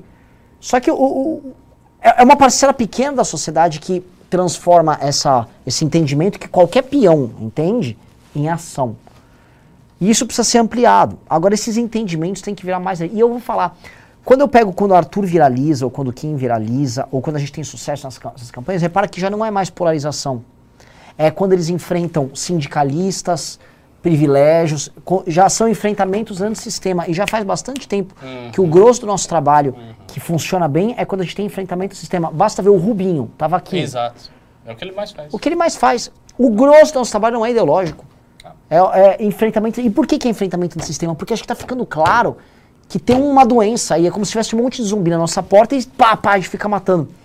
O que, que você acha, Ricardo? E o que, que isso tem a ver eu, com o Congresso? Eu acho que, já que você tocou nesse assunto da solução, eu acho que a solução passa por alguns elementos. Mas o primeiro elemento é a gente multiplicar esse tipo de trabalho que nós já efetuamos. Ou seja, a gente ter muito mais deputados, muito mais vereadores, ter muitos parlamentares espalhados pelo Brasil. Hoje a nossa concentração é muito forte em São Paulo, muito fraca no resto. Então a gente teria que espalhar isso aí e fazer esse tipo de coisa em realidades locais. Então o cara que vai fazer isso no município tal do Piauí, o cara que vai fazer isso no estado de Goiás, o cara que vai fazer isso no Amazonas, o cara que vai fazer isso no Ceará. Tem um monte de gente assim, porque com isso você aprende, você troca experiência. Então, primeiro elemento. Segundo elemento é, a gente teria que fazer uh, muitos congressos e muitas reuniões para discutir quais foram as dificuldades que os caras encontraram na busca deles para passar um projeto de lei, na busca por alterar alguma coisa do tal do sistema. Quais são as dificuldades? O que, que houve? O que ocorreu? E tendo uma certa densidade em termos de experiência política para você começar a saber o que, que você vai fazer. Aí a terceira coisa seria ter um cargo executivo. Qualquer um. Prefeitura, um governo, qualquer um. Um cargo executivo. Eu prefiro, porque eu sou pessoa cautelosa, até que ser um cargo mais modesto. Um cargo executivo tem uma experiência do executivo. O que é que a experiência do executivo lhe exige? Como é que você vai conversar com os partidos? Como é que você vai conversar com a base nossa aqui nos FL, mas também é muito crítica, porque eu sei que vocês são pessoas muito críticas. Então, se a gente assume o negócio tem uns erros, vocês mesmo vão bater na gente. O que tem que mudar não significa que você tem que dizer, ó, oh, amém, MBL, meu rei, mas militância serve, entre outras coisas, para defender quem está ali também, porque você precisa ser defendido. Se, os, se aquelas pessoas que você tem uma relação de confiança construída por muitos anos, acontece alguma coisa que elas veem como ambivalente, elas já batem em você, você tem um problema. Posso fazer um ponto sobre isso? Ah. A, a, as pessoas não são idiotas.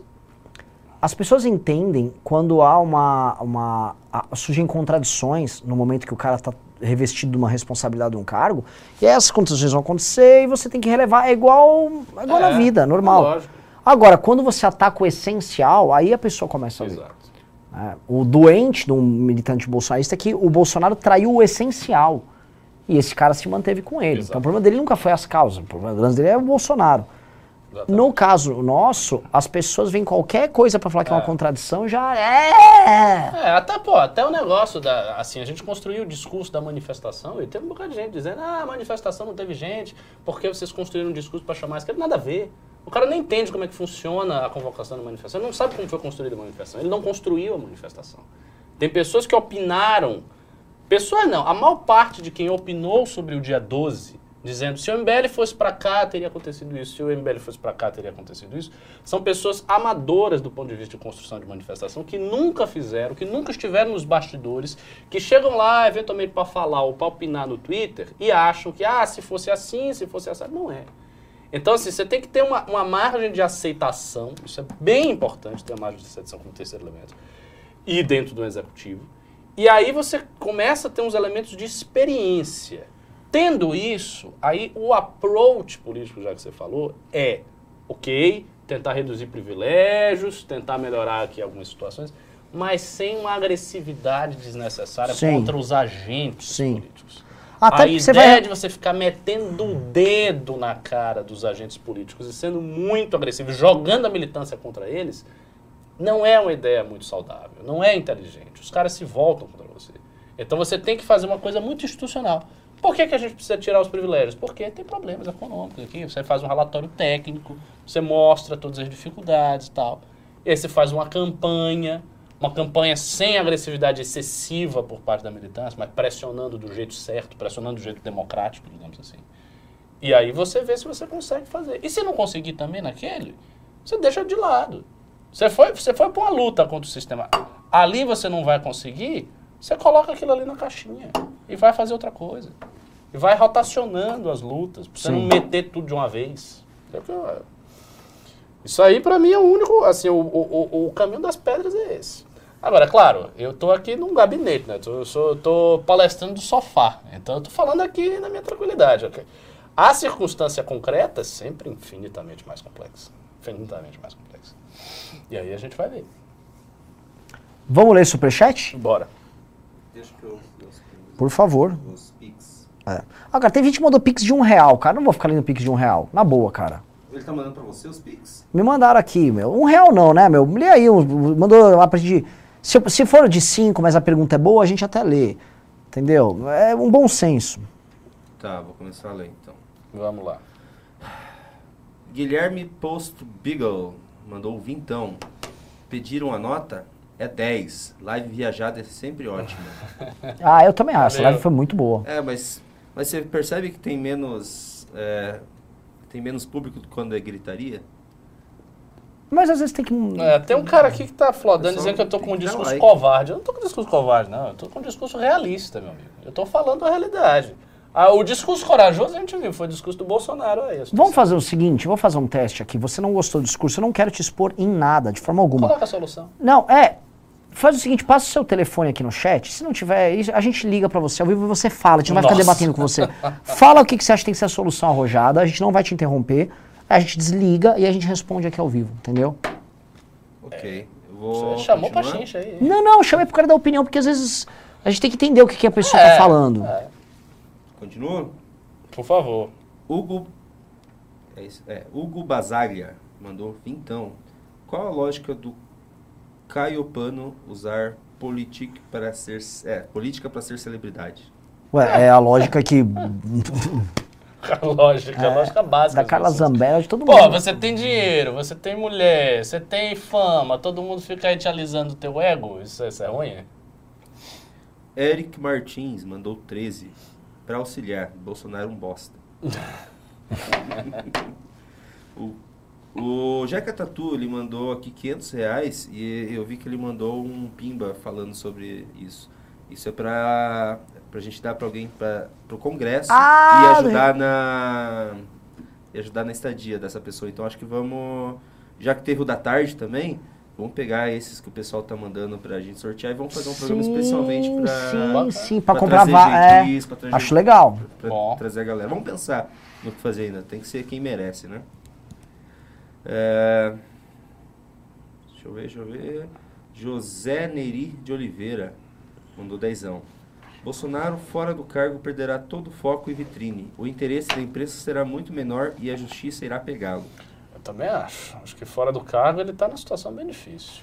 Ele não vai ter poder nenhum. Não, não, eu concordo que vai estar difícil, mas. Mas eu sei, eu sei o que você quer dizer. É que ele pode oferecer, ele vai tentar oferecer uma coisa eternamente simbólica para as pessoas se aferrarem à figura dele. Porque, olha, olha só que uma coisa que eu acho interessante.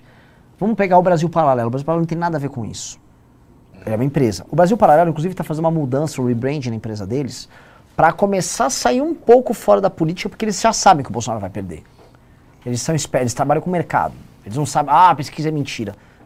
Um pouquinho, mas enfim.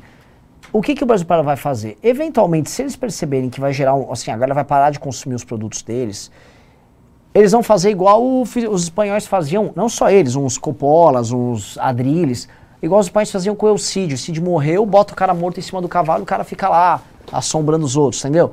Tipo, ó, o Bolsonaro tá aí, o Bolsonaro vai voltar.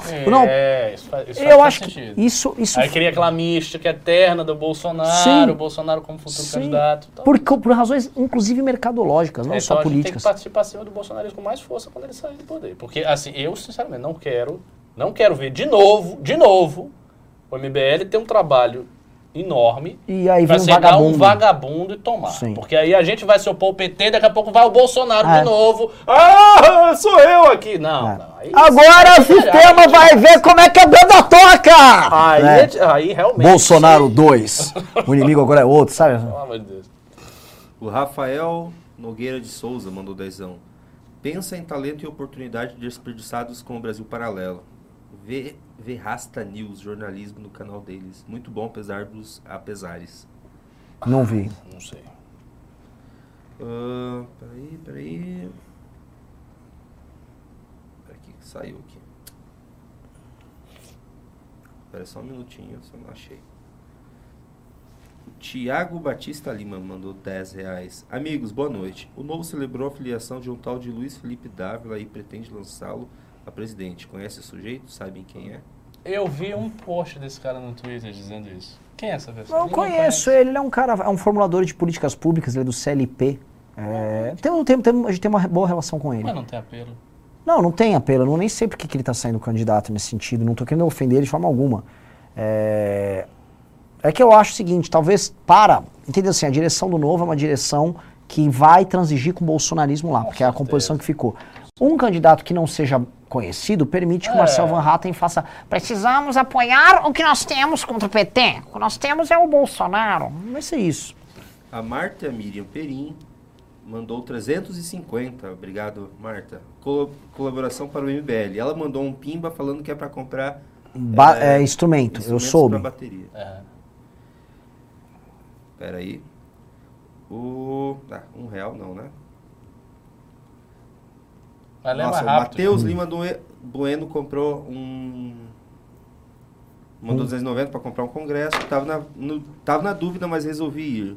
Quero meus ingressos. Daí mandou o número dele, bora congresso. Outra coisa, pessoal, só avisar. Eu vi gente falar, ah, eu não posso ir porque eu sou de outro estado. A gente está providenciando algum tipo de. algum, algum instrumento para que você possa economizar bastante no busão. Caravanas do Rio de Janeiro, do, de Minas, especialmente Belo Horizonte, do DF, da, de Curitiba e Santa Catarina. A gente está montando isso, tá? Por favor, fiquem espertos, porque a gente vai montar isso pra. A gente quer facilitar a vinda de vocês.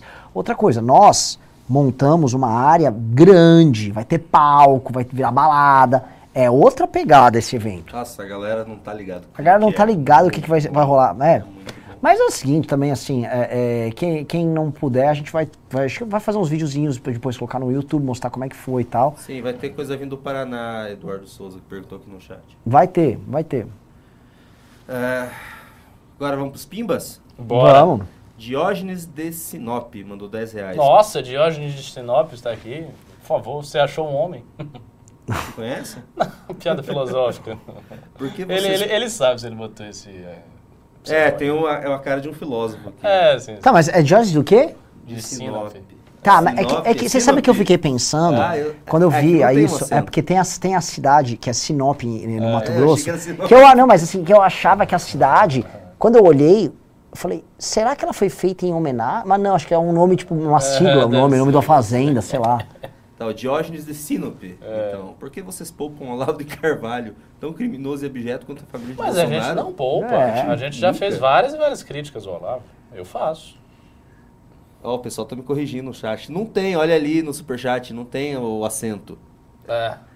A Camila Bruxel, ou Bruxel, mandou 50, ela sempre manda. Camila. Camila Brixel, Catarina, é Brixel. catarinense, fã, brother, beijão pra... cá. Ó, Camila... Ela, é todo dia Você vendo vem, né? Aliás, o dia pessoal de Santa Catarina tem, Tem que vir vir. aqui, né? Aliás, a participação dos catarinenses, nossa, aqui é sempre alta. É muito boa. O senhor P, senhor Pica das Galáxias mandou 10 reais. Renan Ricardo, tô gostando de uma menina que é minha amiga, mas tenho vergonha de chamar ela para tomar um suco comigo no intervalo. Vocês já acham que devo chamar de uma vez e ir conversando mais com, mas com ela antes? Sinceramente, eu acho que você deve criar algum tipo de tensão sexual com ela. Tensão sexual não é você agarrar a menina. É tipo, faça uma brincadeira, né? dê a entender que você está Posso interessado. falar um chaveco velho que eu tenho? Vai, de- Uh, uh, olha, essa clássica funciona bastante. É pra criar uma tensão, tal. Você tem que ver um dia que uh, ela tem uma amiga em comum com você, que você se possa se aproximar dela ali.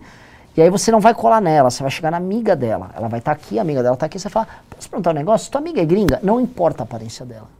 Se ela é morena, ela vai achar que é uma espanhola. Ah, eu pareço uma italiana, entendeu? Se ela é mais loira, ela vai achar que. Ah, eu sou uma russa, eu sou uma americana. Se ela, entendeu? Se ela for, mano, oriental, ah, eu sou do Japão, eu sou uma kawaii. Você vai virar pra garota, ela vai falar assim, ah, sua amiga é gringa, pra amiga. Ela, ah, eu não sei o que, ah, por quê? De onde você acha que ela é? Ela vai se interessar, de onde eu acho que eu sou? Aí você vira, pô, eu te achei, você tem uma cara de boliviana.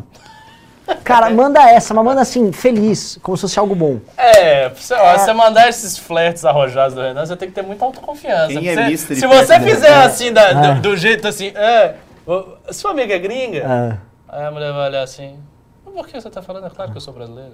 Aí você, ah, É, é que você tem que mandar. É, assim, É. caralho, não, eu jurava que você você é um não era. tímido, não faça isso, hein? É. Cuidado.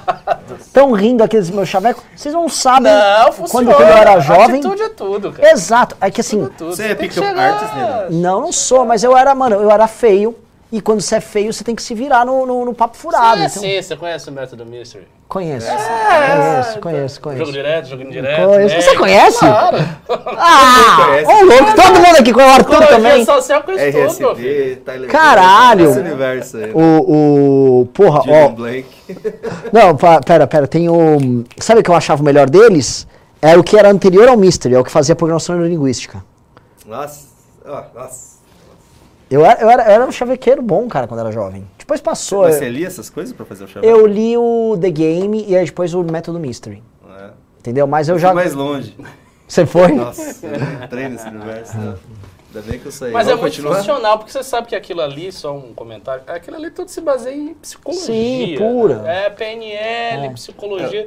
São estruturas básicas pra você vencer a Nossa. timidez. E o cara vai tem- fazendo tem a regras de galera- três. Tem a galera do, Vai. do universo Pua no chat. É? O pessoal Ah, é? é todo... É. New- o cara falou New Strauss e tal.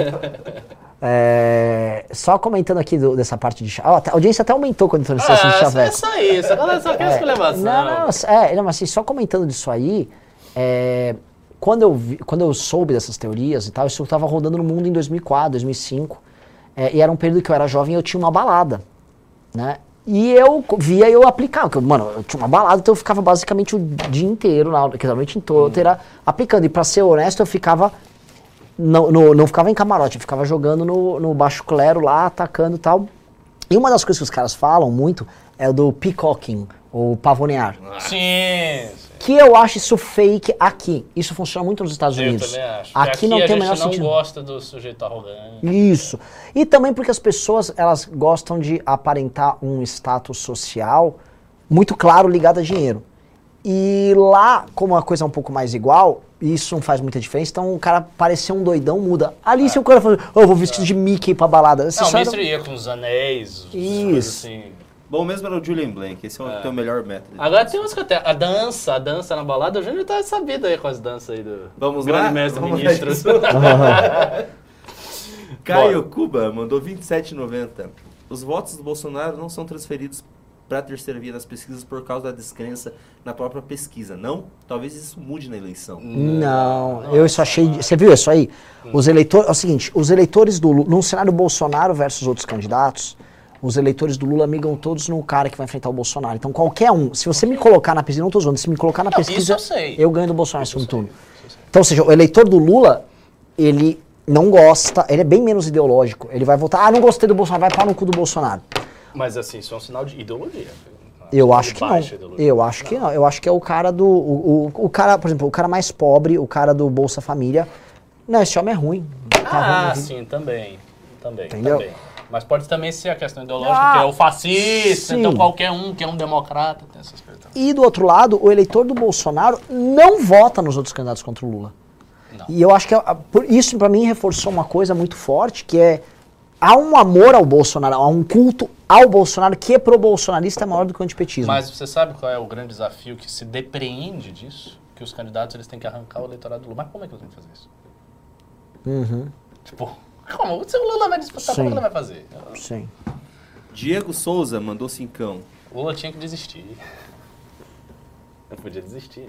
Diego Souza mandou cincão. A evidência é que muita gente se identifica e vai continuar com Bolsonaro é que até hoje ele não fez nada e as pessoas continuam defendendo. É, isso é, isso é formidável. É incrível. É. Agora não faz nada. Mas nada. é pra não dar o braço a torcer também. Tem muita gente que brigou com família, amigo, namorada É, pelo Bolsonaro e agora, ah, não, tava errado, ele é um bosta. É. O investimento, como diriam os freudianos, o investimento libidinal na eleição do Bolsonaro. foi muito Emocional, material. grande. Sim, sim, sim. sim. João Carlos Oliveira mandou vintão. Pergunta fora do contexto. Renan, nesse final de semana me dei conta que após as eleições do ano passado, o amável e querido Pavinato não apareceu mais com vocês. Por onde anda esse macho? Houve algum atrito entre vocês? Houve.